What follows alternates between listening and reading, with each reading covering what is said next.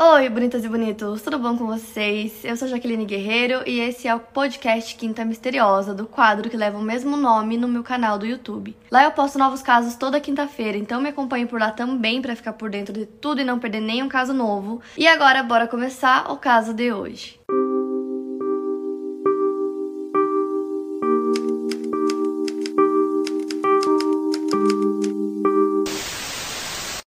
Robinson cresceu em Lexington, Carolina do Sul, nos Estados Unidos. E ela nasceu em 1987. Ela morava num local muito tranquilo, a vizinhança era muito segura, as crianças brincavam na rua o tempo todo, era extremamente comum. Ela até disse que ela e os amigos da vizinhança faziam caminhadas pela floresta e que nunca tiveram problemas, então realmente era um lugar muito seguro. Indo direto ao caso que aconteceu em 22 de junho de 2002, a Kara estava na casa de uma amiga, na verdade era a melhor amiga dela, que se chama Heather. As duas tinham 15 anos de idade na época. Então elas acordaram e pensaram no que elas poderiam fazer naquele dia, então elas decidiram que elas iriam ao lago. Mas antes de sair, a Heather decidiu ligar para a mãe dela para avisar que elas iriam ao lago e também para perguntar se tinha alguma coisa que a mãe dela queria que ela fizesse em casa antes de sair. Então a mãe da Heather pediu para ela regar todas as flores da casa e que depois elas podiam sair. Mas antes disso, a Heather decidiu tomar um banho, então a Kara disse pra amiga dela que ela mesma regaria as plantas enquanto ela tava no banho. Então ela sai, na entrada da casa tinham várias flores, ela sai para regar as flores e ela tava vestindo uma camiseta e um shorts, tipo de pijama, elas ainda não tinham se trocado, né, pra ir pro lago. Então ela tava lá na frente da casa da amiga dela regando as flores. E aí, nesse momento, ela percebeu que tinha um carro passando em frente à casa e ele foi no sentido da rua como se fosse sair do bairro. Então ela percebeu esse carro passando e de repente o mesmo carro voltou. E aí ele estacionou em frente à casa, né, dentro da garagem, assim, na parte de fora. Estacionou o carro e desceu um homem do carro. E ela descreveu esse homem como um homem bonito, se vestindo bem. Ela disse que ele tava com camisa de botões e a camisa tava dentro da calça, então ele tava bem vestido. E ele também usava um boné de beisebol. Então ele desce do carro e começa a ir em direção a ela. Então, conforme ele foi chegando mais perto, ele disse para Carrie que ele tinha algumas revistas dentro do carro e que ele observou ela quando ele estava passando na rua e que ele não ia fazer nada com essas revistas e queria dar essas revistas para ela. Então ele perguntou se os pais dela estavam em casa. Aí a Carrie respondeu que não, porque aquela casa não era dela, era a casa da amiga dela. Então o homem pergunta se os pais da amiga dela estão em casa e a Heather disse que não, que só as duas estavam lá. Então ele disse que ele daria as revistas para Kara e depois ela podia entregar as revistas para Heather e ela concorda. Ela não, no momento não percebeu nada estranho e ela só achou que era um homem querendo dar realmente algumas revistas para elas. Então ela concordou. Então ele foi chegando cada vez mais perto e ela percebeu que ele realmente segurava algumas revistas. E ela descreveu esse momento como se o homem estivesse invadindo o espaço pessoal dela. Então provavelmente ele chegou muito perto. Então ele foi entregar as revistas para ela com a mão esquerda e aí quando ela foi pegar com a mão direita, ele colocou uma arma no pescoço dela. E a partir daquele momento ela percebeu que alguma coisa ia acontecer e que o melhor era ela ficar calma, não tentar fazer nada naquele momento. Ela ficou um pouco assustada, entrou em choque. E aí ele começou a levar ela em direção ao carro, e como ele era muito maior que ela, ela tinha só 15 anos na época, e ele também estava armado, ela achou melhor obedecer tudo que ele dissesse, ela estava com muito medo, então ele foi levando ela em direção ao carro. E ela disse que ali ela começou a rezar e tentar pensar assim que nada ia acontecer com ela. E aí ela foi obedecendo o que ele mandava. Tinha tipo um container é, no banco de trás do carro. Eu vou colocar uma foto para vocês entenderem melhor. E aí ele fez ela entrar dentro do container e aí ele fechou a tampa. E aí ele deu partida no carro e saiu. Então tudo isso aconteceu muito rápido. No momento que ele parou o carro, desceu, ofereceu as revistas e já pegou a arma e fez ela entrar dentro do carro. Enquanto isso, a amiga dela estava tomando banho. Então ele sai, né, do bairro e começa a andar pela vizinhança. E nisso ela tá dentro do container, ela não consegue ver nada, mas ela consegue ouvir. E ela disse que ela estava em posição fetal dentro do container. Ela começou a tentar prestar atenção em todas as curvas que ele fazia, onde ele estava virando, porque era um bairro que ela conhecia muito, então ela tentou visualizar para tentar descobrir aonde ele estava levando ela, então ela foi prestando atenção em tudo. Segundo a Kara, ele dirigiu por uns 10, 15 minutos até que ele parou o carro e aí ele abriu o container e aí ele deixou ela sair. Essa foi a primeira vez que ele falou com ela depois daquele momento inicial, quando ele abordou ela na frente da casa da amiga. Então, dentro do carro ele não falou absolutamente nada e ela também não falou nada. Então ele fez ela sair do container e falou para ela que ele iria é, amordaçar ela e amarrar as pernas e os braços. E ela disse que ele estava extremamente calmo, então ele dizia tudo com muita calma, a impressão que dava é que ele já tinha feito isso várias vezes. Então ela só concordou porque ela sabia que ela tinha que concordar e que era a única forma de sobreviver, então ela não queria que ele pensasse que ela ia tentar fugir ou que ela ia tentar lutar contra ele. Então tudo que ele dizia, ela obedecia assim calmamente. Então ele mandou ela ficar quieta, que ele faria isso e ela ficou. Então ele amarrou os tornozelos, os pulsos da Kara para ela não conseguir fugir, amordaçou ela e colocou ela de novo dentro do container, fechou o container e deu partida no carro novamente. Então ela disse que foram mais alguns minutos, poucos minutos dirigindo até que ele para o carro novamente. Então, antes de descer do carro, ele avisa a Carrie que ele vai tirar ela do carro e que não é para ela gritar, não é para ela fazer nenhum barulho, é para ela ficar em silêncio. Então, ele desce do carro e ela disse que nesse momento ela achava que ele estava num posto de gasolina. Pelos barulhos que ela ouviu, ela por algum motivo associou que ele estava em um posto de gasolina e ela achou que ele ia roubar o posto, alguma coisa nesse sentido. Mas aí, poucos segundos depois, ele abre a porta do carro e tira o container, tipo, ele carrega esse container que ela estava dentro para fora do carro. E aí ela sente ele colocando o container no chão e ele começa a arrastar esse container. Então ele arrasta o container para dentro da casa dele e ela percebeu isso quando ela ouviu o barulho do, do concreto, assim, do, do container sendo arrastado pelo concreto e de repente essa textura mudou. Então era piso assim de dentro de casa e ela ouviu a porta fechando. E aí ele manda ela sair do container e começa a dar novas instruções para ela. E aí ele disse para ela que ele ia tirar a mordaça, as amarras, mas todo momento ele lembrava ela que ela não podia gritar, que ela não podia fugir, e ele sempre ficava dizendo que ele estava armado, então pra ela ficar com medo. E aí tudo que ele dizia, a Kara ia obedecendo. E aí, mais uma vez, ele disse para ela não gritar, para ela não tentar escapar. E aí ela percebeu que ela estava dentro do apartamento do sequestrador. Então, conforme ele ia conversando com ela, ela ia observando tudo, tentando reunir o máximo de informações possíveis, porque ela não tinha ideia de onde era aquele apartamento. Então, ela queria tentar descobrir quem era o sequestrador. Então, naqueles primeiros momentos dentro do apartamento, ela conseguiu descobrir algumas coisas. Ela começou a prestar atenção na correspondência dele, nas coisas que estavam na geladeira, nos imãs, e aí ela viu o nome do dentista dele, o nome do médico dele, e ela também conseguiu decorar o número de série do container que ele tinha colocado lá dentro, enquanto ela estava lá dentro, ela decorou o número. E aí a Kara disse que desde o início, quando ela percebeu que estava sendo sequestrada, ela sabia que ela tinha que escapar e que ela iria escapar. Então ela queria aprender o máximo que ela podia sobre esse homem, então ela começou a puxar conversa com ele. Ela viu que ele tinha alguns animais dentro do apartamento, como peixes e lagartos, então ela começou a fazer várias perguntas sobre eles. E aí eles foram conversando um pouco e ela descobriu que o sequestrador estava no exército e que ele tinha sido dispensado da marinha. E segundo ela, durante essa conversa deles, o homem foi extremamente educado, foi super cordial com ela, ele sempre estava muito calmo. Então, enquanto eles conversavam, ele tinha um papel de anotações e um lápis na mão. Então, ele ia fazendo várias perguntas para ela e conforme ela ia respondendo, ele ia anotando todas as respostas. Então, ele perguntou o nome completo dela, sobre a casa que ela morava, a casa que ela estava, foi perguntando várias coisas. Aí ele perguntou se ela já tinha tido alguma experiência sexual, se ela tinha namorado e ia anotando tudo. Então, enquanto eles estavam tendo essa conversa, a Carol já estava se preparando para o inevitável. Então, ela sabia que em algum momento ele iria abusar dela. Ela sabia que homens que sequestravam meninas dificilmente não faziam isso. E foi o que aconteceu. Então, nas horas que se seguiram, ele abusou dela várias vezes. Ele sempre deixava uma faca e uma arma próxima a ele, em fácil alcance, assim, para que caso ela relutasse, tentasse fazer alguma coisa, ele tinha uma arma, né, para ameaçar ela. E a Kara, durante todo esse tempo, ela tentava se manter calma, ela disse que ela dá muito valor à sua vida, então ela sabia que ela tinha que aguentar tudo aquilo para conseguir sobreviver. Então, em certo momento, ele diz assim: "Ah, vamos ligar nos noticiários para ver se vai ter alguma notícia sobre você, para ver se já estão procurando, né, por você, seus pais, amigos, enfim. Só que só faziam oito horas, né, desde o momento que ele sequestrou ela, então, obviamente não teria nada ainda é, no jornal, e aí ele liga, deixa as notícias passando e ele fala: Ó, oh, ninguém tá procurando por você, eles nem sentiram sua falta. E aí ele também começou a dizer para ela que em algum momento ele a libertaria, que ela iria para casa, mas ele sempre ficava tentando colocar medo nela, então ele falava tudo isso de uma forma bem ameaçadora.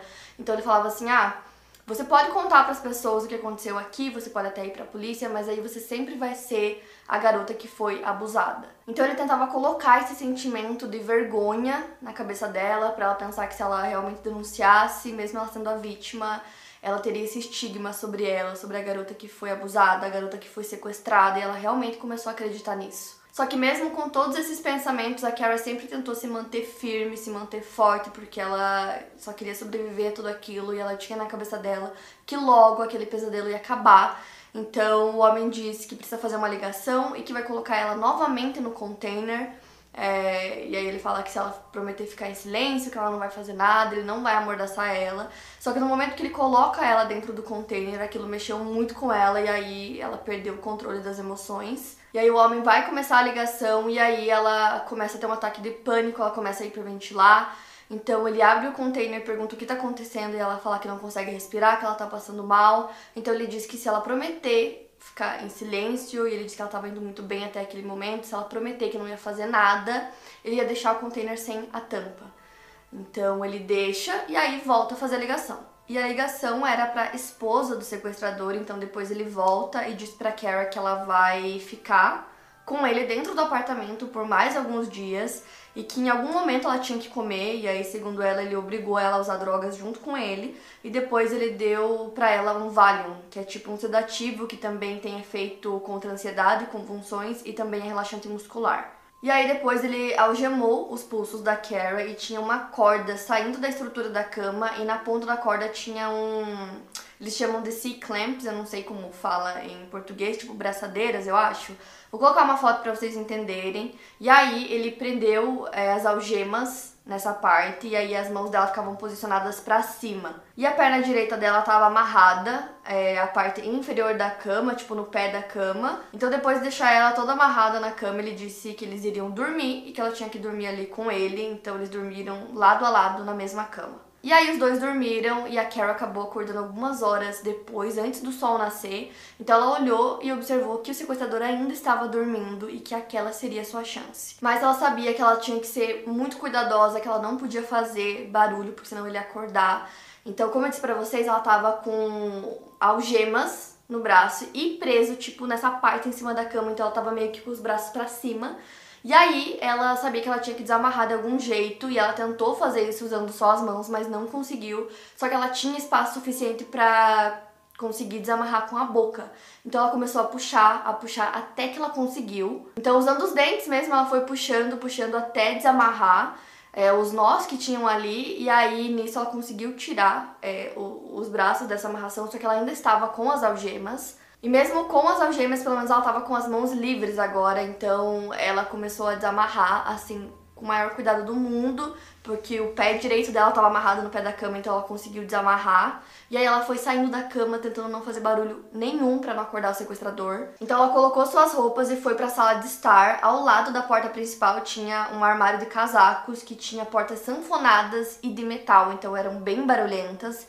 E também tinham vários objetos espalhados pela sala, então o espaço que ela tinha para andar na sala era muito pequeno.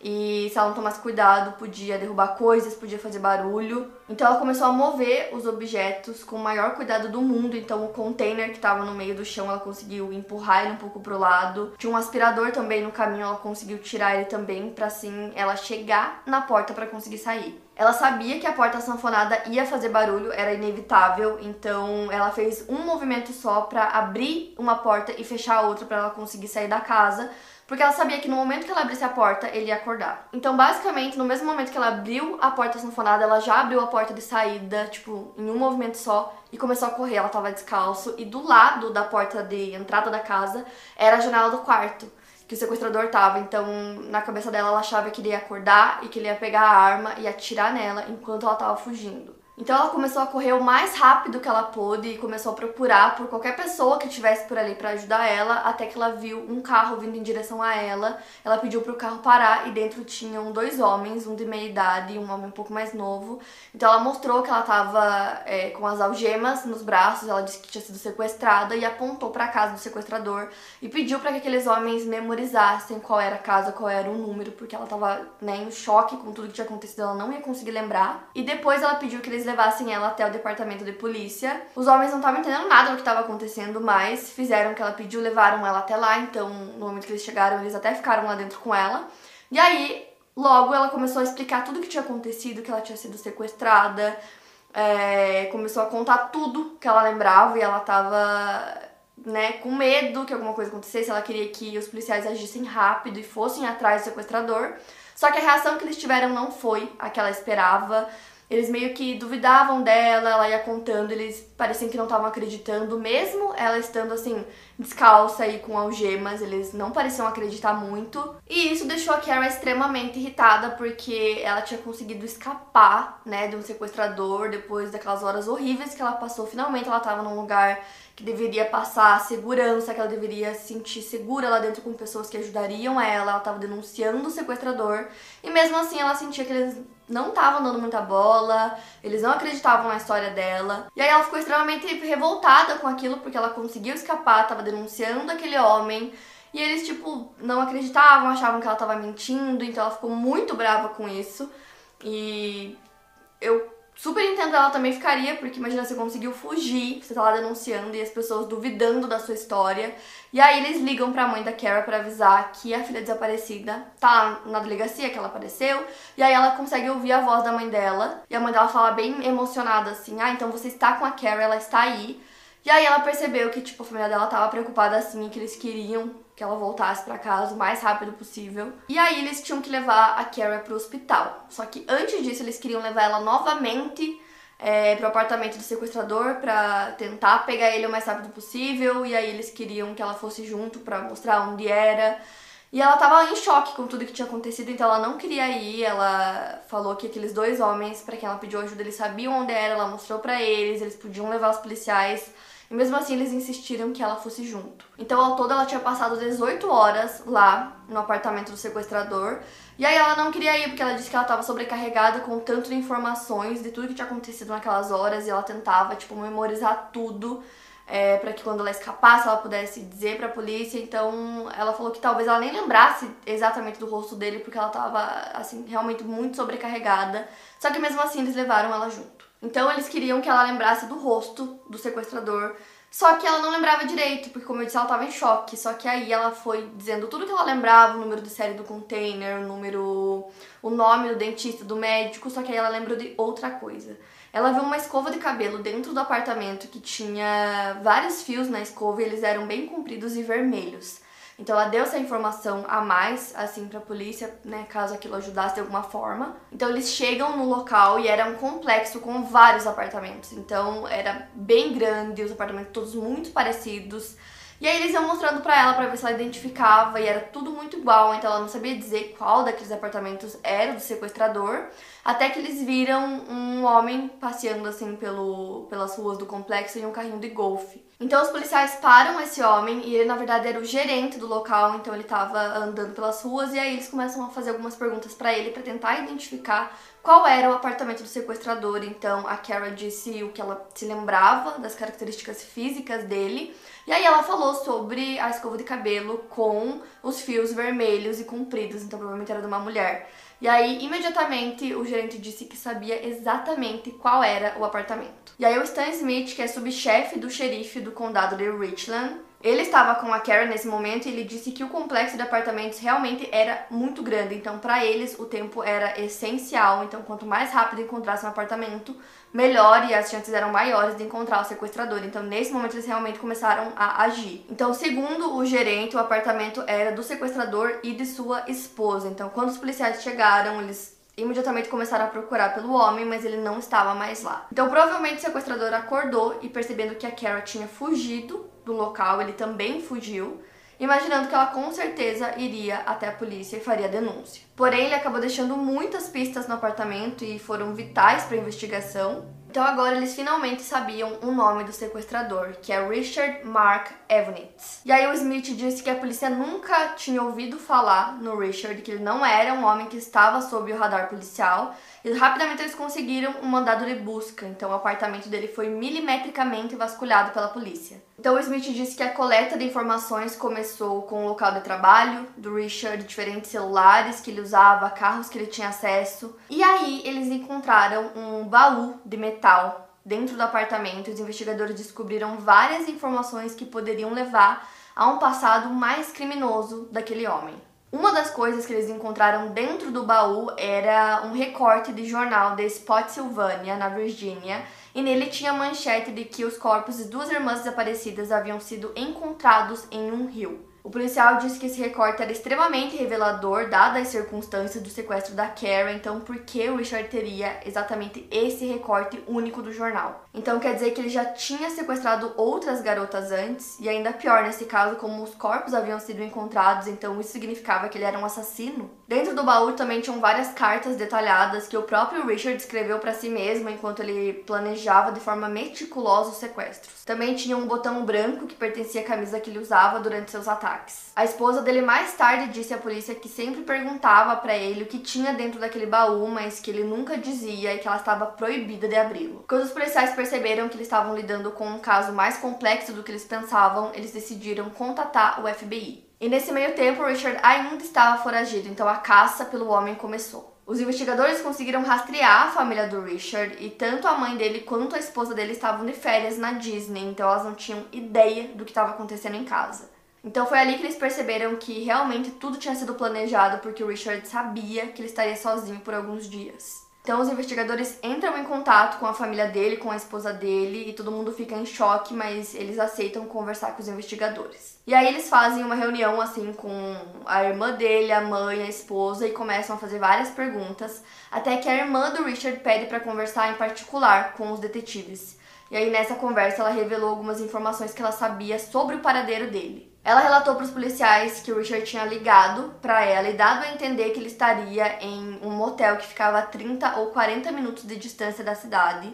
Então os policiais mandam uma equipe até o local. Chegando lá, eles descobriram que ele realmente tinha passado por lá, mas o quarto já estava vazio. E nisso eles levantaram a possibilidade de que ele teria sido avisado que a polícia estava a caminho e por isso ele tinha fugido do motel. O Smith disse que nesse momento da investigação eles sabiam que ele realmente era um indivíduo perigoso, talvez um serial killer à solta, e que ele provavelmente estava armado. E aí o policial disse que recebeu a informação de que o telefone dele estava em uma área próxima de Jacksonville, na Flórida. Então a polícia soube que ele estava indo para o sul. Enquanto eles seguiam nessa direção tentando encontrar o Richard, eles avistaram ele e aí uma perseguição em alta velocidade começou. Então o Smith disse que eles deram várias ordens pro Richard parar o carro, mas que ele não obedecia, ele não seguia as ordens policiais. Eles até mandaram um cachorro policial em direção ao carro. Só que aí o Richard pegou a arma dele e puxou o gatilho, tirando sua própria vida. E aí, basicamente, o caso da Carrie estava encerrado depois disso. Então, quando ela soube que ele tinha tirado a própria vida, ela ficou extremamente chateada, porque ela disse que ele tinha escolhido o caminho mais fácil, né? Ela queria que ele fosse a tribunal, que ele fosse preso, que ele pagasse pelo que ele tinha feito.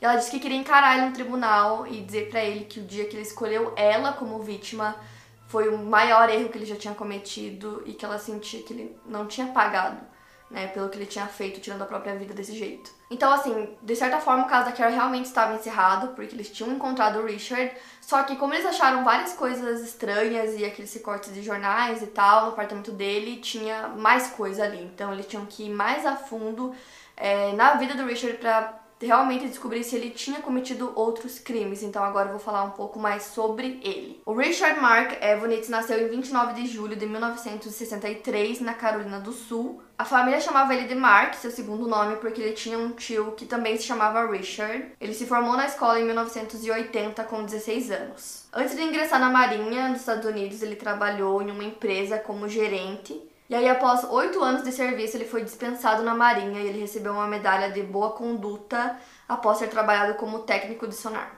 Depois de sair da Marinha, ele teve alguns empregos em algumas empresas que vendiam compressores e equipamentos de retificação. Ele foi casado duas vezes com esposas muito mais jovens que ele, ambas vivendo sem saber dos crimes que ele cometia. Em 1987, ele teve problemas com a lei quando ele se expôs a uma garota de 15 anos e ele foi preso um mês depois, quando seu navio voltou ao porto. Ele foi preso, ele não negou a acusação e foi condenado a três anos cumprindo pena em liberdade condicional. Em 1997, dez anos depois, ele declarou falência depois de ter se divorciado e não ter mais condições de pagar suas contas. Então, basicamente, foi isso que eu consegui encontrar sobre a vida dele. E aí, quando os investigadores começaram a investigar mais a fundo sobre o Richard, eles conseguiram vincular ele ao desaparecimento e assassinato de duas irmãs em Spotsylvania, na Virgínia. Então, esse caso aconteceu em 1 de maio de 1997. As irmãs Christine Lisk, de 15 anos, e Cat Lisk, de 12 anos, foram sequestradas no gramado de casa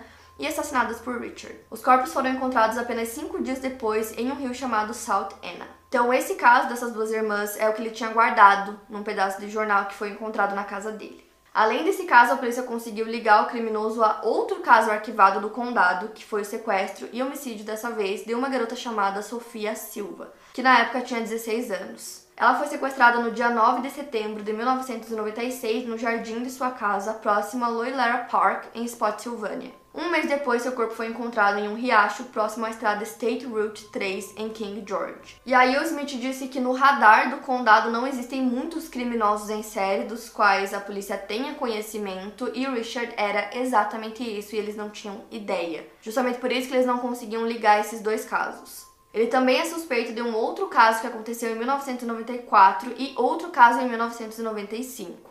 Mas os casos que realmente é comprovado que ele foi culpado foi dessas duas irmãs e da terceira garota, a Sofia Silva. Então ele é culpado por pelo menos o homicídio de três garotas. A polícia conseguiu encontrar é, nas outras três garotas as mesmas fibras das algemas felpudas que foram usadas na Kara. E além disso, mesmo depois de cinco anos, a polícia conseguiu identificar impressões digitais das palmas da Kristen no carro do Richard. Então, quando todas essas informações vieram à tona e as pessoas descobriram que realmente ele era um criminoso, já tinha cometido outros crimes antes, é, a Kara disse que não ficou nem um pouco surpresa ao descobrir isso, porque ele era muito meticuloso, ele ficava sempre muito calmo durante todo o tempo, então para ela aquilo dava a entender que ele já tinha feito aquilo outras vezes, talvez até mais vezes do que a polícia imaginava, e que para ele era uma coisa que ele realmente já tinha pensado muito naquilo, era tudo muito planejado. E aí perguntaram pro Smith se ele acreditava que a Carrie ia ter o mesmo fim que aquelas outras três garotas tiveram se ela não tivesse escapado, e ele disse que ele tinha certeza absoluta que sim. Então, depois que tudo isso aconteceu, é, a Carrie finalmente podia começar o processo de cura, né, depois de tudo aquilo que ela tinha passado. Então, uma peça essencial nisso foi o xerife do condado de Richland, que se chama Leon Lott. Ele disse que pouco tempo depois do sequestro ele se encontrou com a Kara e com sua família em seu escritório, e ele descreveu a Kara como uma sobrevivente, uma lutadora, uma guerreira e que ela não era vítima. A Kara disse que o xerife a colocou imediatamente sob proteção e tratou dela como se ela fosse um membro da família. Então, esse xerife tinha outras filhas e ele tratava a Kara como uma. Ele queria ter certeza que ela ficaria bem, que ela continuaria sendo uma sobrevivente depois de tudo que ela tinha passado. E aí o tempo foi passando e a Kara estava procurando um emprego de verão, então esse mesmo xerife ofereceu para ela um emprego no departamento de polícia então ela fazia trabalho administrativo lá, ficou lá por alguns anos enquanto ela ainda estava na faculdade. E ela estava para se formar e se tornar professora, mas ela adorava trabalhar no departamento do xerife, então assim ela decidiu combinar essas duas paixões. Então ela se tornou oficial de recursos escolares, que é basicamente um profissional considerado como um policial juramentado, que é responsável pela segurança e prevenção de crimes nas escolas. Atualmente a Carrie é casada. Em 2018 ela tirou uma folga do departamento de polícia para cuidar dos seus dois filhos pequenos. E a Carrie é super ativa nas redes sociais, então ela sempre tenta motivar as pessoas, principalmente pessoas que também passaram por traumas assim como ela. Ela posta vários TikToks, então é bem legal. Tem o Instagram dela também, vou deixar aqui na descrição para vocês. E eu tava vendo o TikTok dela, ela disse que tá produzindo. Eu não sei se ela tá produzindo ou se alguma empresa tá produzindo, mas tá sendo feito um documentário sobre o caso dela. E aí ela mostrou fotos da atriz que vai representar ela no documentário, então acho que vai ser super legal. É, é bem legal acompanhar assim, os sobreviventes de casos né, nas redes sociais, porque eles sempre postam muitas coisas legais assim e motivam muitas pessoas, né? Para mais casos, siga o meu podcast. Lembrando que os casos novos saem primeiro lá no meu canal do YouTube. Obrigada por ouvir e até o próximo caso.